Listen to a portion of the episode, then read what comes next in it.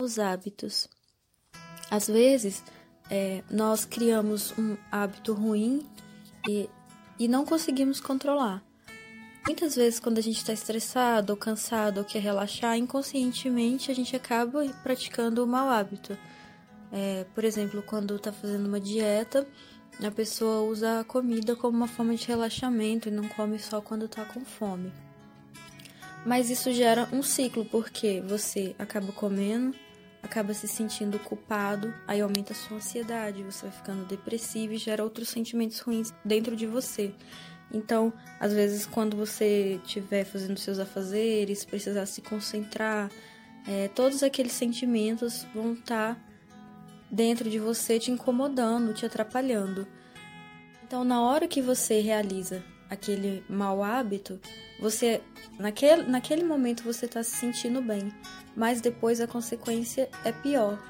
Você se sente muito pior, você sente culpa, você sente é, raiva muitas vezes e, e não consegue controlar. Tudo aquilo cresce de forma negativa em você e a consequência é muito maior do que aquele pequeno instante de relaxamento que você teve.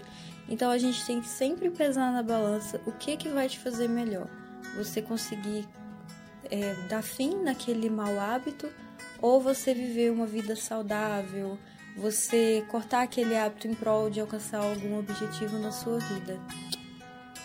Eu acredito que vale a pena o esforço de muitas vezes a gente de da gente cortar o mau hábito e correr atrás do, do nosso bem maior, do que a gente quer para nossa vida, porque você tem que pensar o seguinte: o mau hábito é aquele pequeno instante que vai causar uma grande consequência ruim.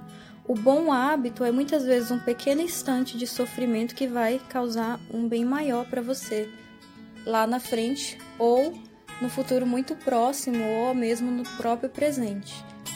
Assim, vale a pena fazer o sacrifício.